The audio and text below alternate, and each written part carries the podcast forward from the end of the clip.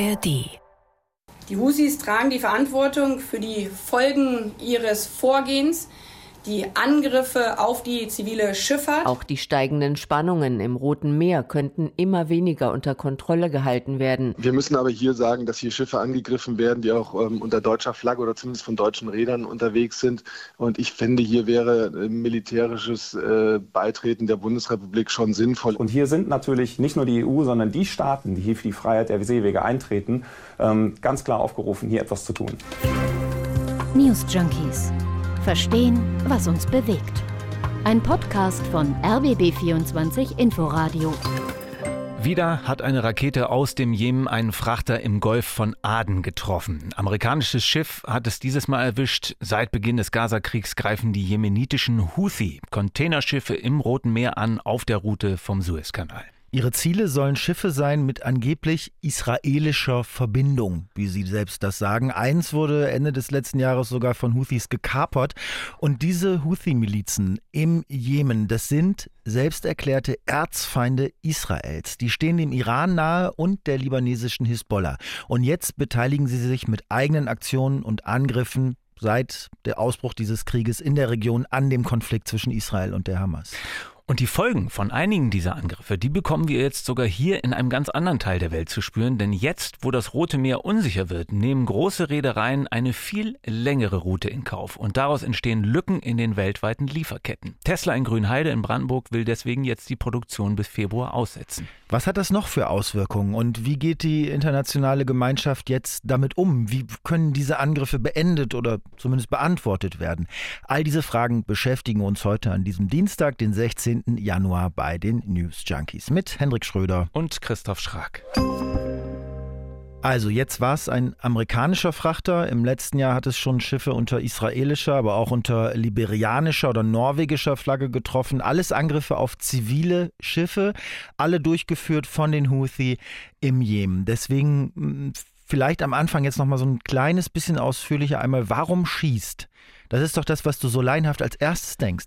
Eine Rebellenmiliz aus dem Jemen im Süden der arabischen Halbinsel mehr oder weniger wahllos auf internationale Frachtschiffe im Roten Meer. Naja, anfangs haben die Houthi gesagt, es geht dabei um Schiffe, von denen sie glauben, dass sie entweder nach Israel wollen oder von Israel kommen. Ähm, und damit wollen sie ganz einfach die Hamas unterstützen, so haben sie es am Anfang gesagt, und eben gegen Israel mitkämpfen, weil eine Parole der Houthi ist ja vom Iran und der Hisbollah gewissermaßen abgeschaut. Da heißt es, tot den USA, Tod Israel. Okay. Also vom ideologischen Hintergrund her bleiben da wenig Fragen offen. Genau. Nur dieser norwegische Tanker im Dezember zum Beispiel, der hatte ja Öl geladen und war aber auf dem Weg nach Italien durch den Suezkanal und wurde eben auch beschossen. Sprich, die Houthi, die prüfen da jetzt nicht lange nach, sondern die terrorisieren schlicht Frachtschiffe auf dem Weg durch das Rote Meer und haben das bislang eben als ihren Beitrag zur Schützenhilfe für die Hamas mhm. gegen Israel einfach erklärt. Mhm. Du sagtest jetzt, das war zu, zu Anfang deren Statement, aber da hat sich inzwischen auch was getan. Also weil ja jetzt Großbritannien und die USA Stellung der Houthi in Jemen beschossen haben. In der Hauptstadt Sanaa, in Hodeida, bis zu 30 Stellungen insgesamt ja, mit dem Ziel, weitere Angriffe auf Frachtschiffe äh, zu verhindern. Und dieser Angriff der Houthi wiederum gestern auf den amerikanischen Frachter, den haben die ja als Vergeltung für eben diesen Beschuss auf ihre Gebiete im ja. Jemen verbucht. Ja, also ja. es dreht sich schon weiter. Genau, es kriegt jetzt einen ganz eigenen Spin. Deswegen äh, wächst ja auch die Sorge vor einer Eskalation in der gesamten Region, weil die Houthi ja bislang nur eine Rolle gespielt hatten beim Krieg im Jemen. Und jetzt mischen die sich ein in den Gaza-Krieg mit diesem Beschuss über Bande sozusagen. Also darauf reagieren dann wieder, wie du gesagt gesagt hast, schon die Amerikaner, die Briten mit Angriffen zum Schutz, unterstützt übrigens von den Niederlanden, von Kanada, ja, Australien, ja. Bachrhein. Sprechen wir nachher auch nochmal drüber. Und ja. Deutschland hat das ja auch befürwortet. Hier Außenministerin Annalena Baerbock hat am Freitag dazu Stellung bezogen. Die Bundesregierung stützt diese Reaktion politisch. Die Husis tragen die Verantwortung für die Folgen ihres Vorgehens, die Angriffe auf die zivile Schifffahrt. Sie müssen diese Angriffe unverzüglich einstellen. So, und jetzt überlegt mhm. ja auch die EU gemeinsam, wie sie mithelfen kann, die Situation dort zu stabilisieren. Was das genau heißt, ist noch gar nicht klar, aber man kann jetzt schon festhalten, dieser Konflikt im Nahen Osten, mhm. der hat sich durch diese Aktion ausgeweitet und mehr Parteien involviert. Mhm.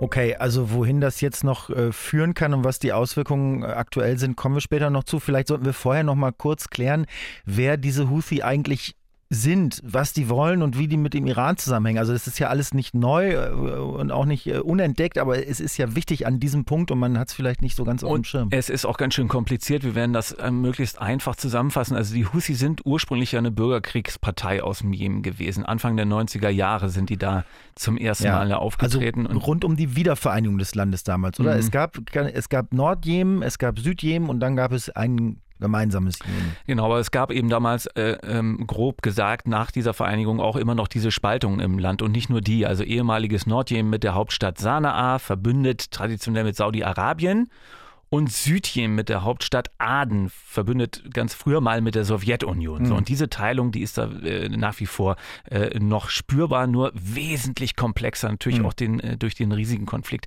Und die Houthi, die kommen aus so einer äh, schiitischen Minderheit, eigentlich im Norden des Landes, und die haben sich bedrängt gefühlt davon, dass mit diesem Einfluss der Saudis auf das Land eine radikale sunnitische Lesart des Islams populär gemacht wurde. Also ist das auch im Grunde ein innerreligiöser Konflikt in, in äh, diesen mittlerweile ja üblichen Trennlinien zwischen Sunniten und Schiiten.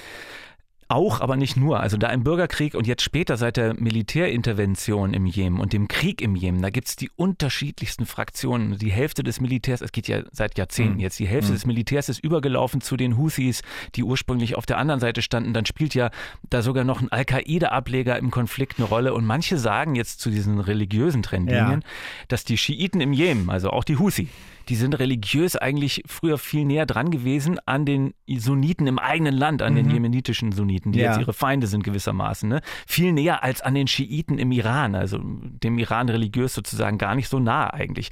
Also das heißt, das vor allem durch diese religiöse Brille zu sehen, das ist wohl zu kurz gegriffen, Verstehe. aber geopolitisch ist richtig. Die Houthi, die sich da als Minderheit gegen so eine angebliche Unterdrückung durch die Regierung wehren wollten damals, die wurden eben bald durch den Iran und durch die schiitische Hisbollah im Libanon unterstützt. Und mit der Hilfe haben sie vor knapp zehn Jahren dann auch irgendwann die Hauptstadt Sanaa eingenommen. Und dann kam es zu dieser Intervention durch Saudi-Arabien mit Unterstützung der USA. Und den Krieg daraus, den haben wir ja seit 2015. Okay, also das ist ziemlich dickes Holz, ziemlich nicht viel, ja. aber ich glaube, es ist so ungefähr klar geworden, äh, wer die sind äh, und, und wie die sich bewegt haben in den letzten Jahren. Riesige humanitäre Katastrophe auf jeden Fall im Jemen. Zehntausende Tote, vier Millionen Binnenflüchtlinge. Also ein, ein unfassbar grausamer, langer Krieg mit Unterernährung. 70 Prozent der Bevölkerung, die auf Hilfe von außen ja, angewiesen ist. Ja. Also es ist, ist, eh schon fürchterliche jetzt, Zustände. Jetzt gibt es da einen Waffenstillstand, der zwar nicht mehr formal gilt, aber einigermaßen immer noch eingehalten wird. Nur es bewegt sich in dem Konflikt nichts vor und nichts zurück. Hm. Und jetzt machen die Houthi Terror im Roten Meer und beteiligen sich ja, indirekt oder fast schon direkt am Gaza-Krieg. Also man, man, denkt so, als wenn die nichts anderes zu tun hätten, mhm. äh, an der Seite der Hamas, der Isbollah, dem Iran. Da stehen die ja. Und werden ja auch von diesen Kräften ausgerüstet. Also die Houthi sollen eine Truppenstärke haben zwischen 180.000 und 200.000 bewaffneten Kämpfern äh, mit Zugang zu verschiedenen Waffen wie Panzern, technischen Fahrzeugen, Panzerabwehr, Lenkflugkörpern, äh, Raketen und auch Drohnen. Mhm. Und dann ja. bestehen sie auch zu großen Teilen aus der ehemaligen Armee, haben wir ja schon gesagt. Ne? Dann ja. hat der Nahostexperte Jens Heibach im Interview mit den Tagesthemen auch nochmal erinnert, was die Ausrüstung angeht. Man darf nicht vergessen, dass äh, 2014, als sie ähm, das Land eingenommen haben und in den Süden vorgedrungen sind, dass sie dort gemeinsame Sache gemacht haben mit dem äh, jemenitischen Militär, das über Jahre äh, hinweg ähm, im, im, im, Rahmen des Antiterrorkampfs auf, ausgerüstet wurde von amerikanischer Seite. Das heißt, die Houthis ähm, sind nicht nur die Houthis, sind die mit ihnen verbundenen Stämme, äh, verbündeten Stämme, sondern es sind auch äh, äh, enorme Teile des jemenitischen Militärs, das, wie gesagt, über Jahre aufgerüstet wurde von amerikanischer Seite. Der Iran sagt ja übrigens, dass er mit den Aktionen der Houthi überhaupt nichts weiter zu tun habe. Ne? Also, dass sie das in Eigenverantwortung machen, jetzt nicht, nicht, nicht ja, auf Anordnung mh, oder so. Aber offenbar in Absprache mit dem Iran. Davon gehen Experten alle aus, auch äh, Jens Heibach hier. Also innerhalb vom Jemen agieren sie wohl unabhängig, aber diese Sachen im Roten Meer jetzt und auch äh, vereinzelt ja dieser Versuch, sogar Israel mit Raketen zu beschießen, das soll koordiniert sein mit dem Iran, äh, die ja durch diese Verbindung, muss man sagen, mit den Houthi eine strategisch echt wichtige Stelle besetzen, ne, am Golf von Aden. Da muss alles vorbei, was durch den Suezkanal will.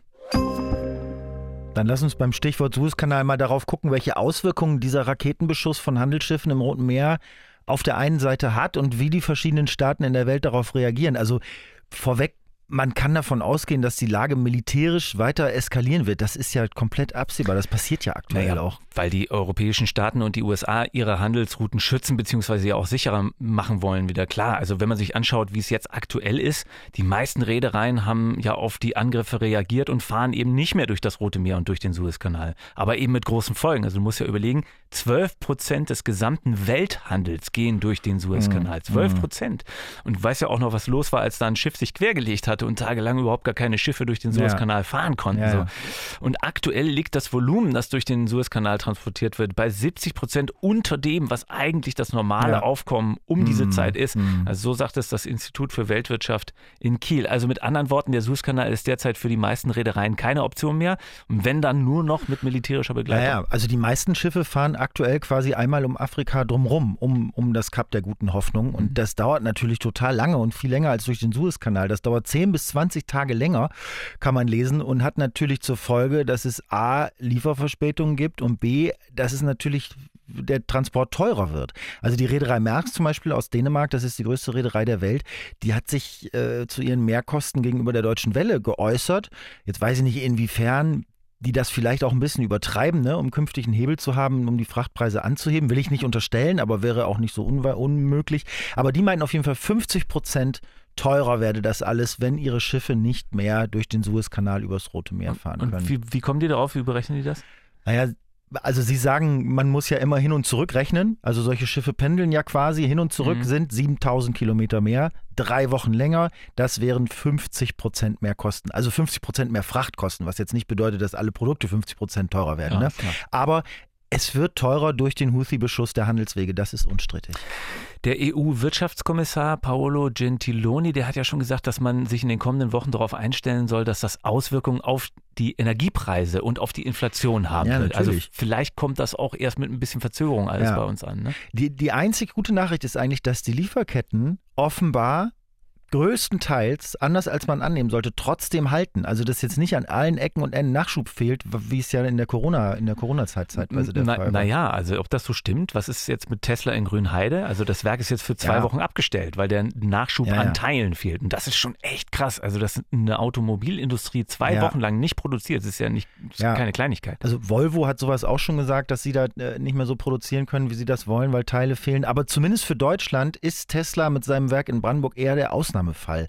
Also die Kollegin Sabine Dahl hat heute Morgen im Programm bei uns mit Dirk Jandura gesprochen vom Bundesverband Großhandel, Außenhandel, Dienstleistungen. Das habe ich mir angehört, das Interview. Und äh, der Dirk Jandura meinte, die Lieferketten für und in Deutschland halten? Wir müssen sehen, dass dieser Umweg bis zu 20 Tage äh, mehr in Anspruch nehmen kann. Dadurch ist die Fahrzeit verlängert. Das heißt, die Lieferketten werden dann natürlich ein bisschen gestreckt. Es kommt hier in einzelnen Branchen einfach auf die Lagerhaltung drauf an. Die gute Nachricht ist hier, viele ähm, Branchen haben eben, viele Unternehmen haben gelernt aus der Corona-Zeit, dass Lagerhaltung durchaus Sinn machen kann. Das heißt, die Läger sind eigentlich inzwischen gefüllt. Man nimmt mehr ähm, Vorratsreichweite in Kauf. Dadurch würde ich sagen, es kann vereinzelt sicherlich hier zu ähm, etwas Knappheiten kommen, aber in der Breite kann ich mir das eigentlich kaum vorstellen. Die Frachtraten steigen, wenn ich das noch kurz aufhören darf. Die sind aktuell bei 4.000 Dollar pro äh, Standardcontainer. Die waren im November noch bei 1.500 Dollar. Aber auch das wird jetzt die Verbraucherpreise in Europa nicht anheizen. Also okay. wir erwarten da eigentlich keine dramatischen Auswirkungen, äh, vorausgesetzt, dass das jetzt nicht ewig so bleibt. Ja, wenn das nicht ewig so bleibt, sagt Dirk Jandura. Was uns zur nächsten Frage bringt. Wie wird der Konflikt weitergehen? Wie reagieren Europa und die USA? Also, dass die USA und Großbritannien schon Angriffe auf die Houthi-Rebellen bzw. auf deren militärische Stellungen geflogen sind, bzw. da Raketen drauf abgefeuert haben, das gab es ja jetzt schon ein paar Mal. Also unterstützt wurden sie dabei, haben wir vorhin schon erwähnt, von Kanada, Australien, Niederlanden, mm. von Bahrain. Mm. Dabei soll es sich ja um ganz gezielte Angriffe gehandelt haben. Das hat der britische Premier Rishi Sunak gesagt. Also sie hätten insgesamt 13 Ziele zerstört und dabei habe es jetzt keine zivilen Opfer gegeben. Das ist halt die Frage, woher Sunak das so genau weiß, ne, dass es keine zivilen ja. Opfer gab. Aber nun gut. Also, dass die Luftschläge gegen die Houthi eine Art Selbstverteidigung sind, wenn die anfangen, Handelsschiffe, äh, zivile Handelsschiffe anzugreifen, das ist, glaube ich, ziemlich, ziemlich deutlich, oder? Da braucht man, glaube ich, gar keine große Rechtfertigung mehr für. Also moralisch scheint mir das unzweideutig, dass man das Recht hat, sich gegen Terroristen zu wehren, die zivile Schiffe angreifen. Sunak hat auch gedroht, dass sie jetzt weiter bombardieren werden, wenn die Angriffe nicht aufhören würden. Und darauf hat Iran wiederum reagiert und gesagt, die USA und Großbritannien würden einen Krieg gegen Jemen führen und sie aufgefordert, damit hm. aufzuhören. Also die Houthi haben gesagt, die haben ja tatsächlich auch sowas wie Pressevertreter, äh, mag mhm. man erstmal gar nicht glauben, aber klar, äh, die haben der DPA, der deutschen Presseagentur, gesagt, dass sie überhaupt nicht vorhaben, mit den Angriffen aufzuhören. Also die würden weiter Handelsschiffe angreifen und versuchen zu kapern, die in Richtung Israel unterwegs sein würden oder deren Herkunftsländer Israel unterstützen. Völlig egal, wie die USA, Großbritannien, Europa sich jetzt äh, militärisch verhalten. Naja, wenn du dir das anschaust, also es gibt ja Videos im Netz, die zeigen, wie die Handelsschiffe gekapert haben. Also die kommen mit einem Hubschrauber da angeflogen, setzen den auf das fahrende Schiff drauf. Zehn schwer bewaffnete und vermummte Männer springen da aus dem Helikopter und stürmen die Kommandobrücke. Und die Mannschaft hat natürlich da gar keine Chance. Also es äh, sieht militärisch äh, total professionell aus, ja, was ja. sie da bei also, dem norwegischen Schiff gemacht das haben. Das sagen alle Beobachter, die sich da mit der Materie beschäftigen, dass das jetzt von der Ausrüstung und dem Know-how her nicht vergleichbar sei mit irgendwelchen Piraten vor Somalia. Der Experte für maritime Sicherheit, Dr. Moritz Barke vom German Institute for Defense and Strategic Studies, hat sich das ähm, auch nochmal angeschaut und das im ZDF-Interview eingeschätzt. Und er hat, das fand ich nochmal ganz interessant, auch nochmal erklärt, warum man diese Handelsschiffe jetzt nicht einfach bewaffnet. Einerseits muss man sagen, technisch ähm, ist das etwas, was sich gar nicht so leicht realisieren ließe. Und das andere ist, dass auch rechtlich Handelsschiffe nicht einfach in dem Maße zu bewaffnen wären, wie es nötig wäre, um mit derartigen Bedrohungen umzugehen. Die Besatzung Besatzungen von Handelsschiffen sind auch in keinster Weise darauf ausgebildet oder darauf ausgelegt, hier für Selbstschutz zu sorgen. Also diese Art Bedrohung, über die wir hier reden, das ist nicht einfach irgendeine kriminelle Gefahr. Wir reden auch nicht über die Gefahr von Piraterie, wie sie eben auch vor einigen Jahren in der Region akut war und auch jetzt auch nach wie vor wieder auch gerade aufflackert, ähm, sondern wir reden hier über wirklich Angriffe mit militärischen Mitteln auf Handelsschiffe, auch mit Marschflugkörpern. Das heißt also, das ist definitiv etwas, da kann ein Handelsschiff mit den, ich sag mal, normalen verfügbaren Mitteln gar nichts entgegensetzen. Und man kann das von den Besatzungen oder den Reedereien auch nicht erwarten. Sehr wahrscheinlich werden sich ja mehrere Länder der EU und auch Deutschland und die Bundeswehr an den Angriffen auf die Houthi-Milizen beteiligen. Ne? Mhm. Also die Beratungen ja, dazu haben so heute in Brüssel angefangen und es wird allgemein damit gerechnet, dass es kommende Woche Beschlüsse dazu gibt. Also das Außenministerium hat schon gesagt, dass die Bundeswehr dabei wäre und schon auch konkret gesagt, dass sie äh, die Hessen schicken wollen. Äh, ein großes Kriegsschiff mit 240 Mann und Frau Besatzung, ausgestattet mit Kampfhubschraubern, mit mhm. Flugabwehrraketen. Mhm. Also dazu bräuchte es zwar einen Bundestagsbeschluss, wenn sie das mhm. äh, so machen wollen, aber der wird sehr wahrscheinlich kein Problem sein bei den aktuellen Mehrheiten. Also, dass Deutschland teilnimmt, wenn es zu so einer Mission kommt, ist, glaube ich, unstrittig. Spanien hat schon abgewunken. Die sagen, sie hätten keine Kapazitäten mehr. Sie die hätten schon 17 Missionen im Mittelmeer, also mhm. wirklich 17 äh, wörtlich und wissen nicht mehr, wo sie noch Leute herkriegen sollen. Okay. Also ein realistisches Szenario ist, die Angriffe der Houthi gehen weiter. Und deswegen gehen auch die Kämpfe gegen die Houthi weiter und schon bald wird auch Deutschland in diese Kämpfe involviert sein, weil eben und auch gerade Deutschland äh, ein Interesse daran hat, dass diese Route durch den Suezkanal befahrbar bleibt. Also kurzum, die Eskalationsspirale dreht sich noch eine Umdrehung weiter und es scheint alternativlos zu sein. Ein Welthandel ohne sichere Passage durch den Suezkanal scheint jedenfalls undenkbar. Das waren die News Junkies für heute. Schreibt uns gerne eure Meinung unter newsjunkies.rbb24inforadio.de. Tschüss und bis morgen sagen Christoph Schrag und Hendrik Schröder. Ciao. News Junkies. Verstehen, was uns bewegt. Ein Podcast von RBB24 Inforadio. Wir lieben das Warum.